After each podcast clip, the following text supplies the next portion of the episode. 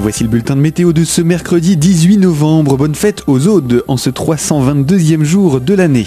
C'est un temps variable et ventilé qui est annoncé par Météo France. L'humidité résiduelle est au programme ce matin sous la forme de nombreuses plaques de grisaille, laissant s'échapper ici ou là quelques gouttes ou bruines. L'astre du jour devrait également revenir avec des éclaircies pour le restant de la journée avant une nouvelle invasion nuageuse par l'ouest en fin de journée. Le vent, lui, reste encore sensible, voire fort. Il atteint 40 à 80 km heure depuis la plaine et en direction du relief et il souffle toujours du sud-ouest.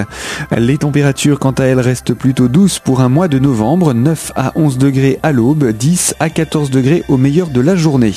Retour de conditions perturbées à partir de demain et surtout vendredi où les pluies seront particulièrement abondantes.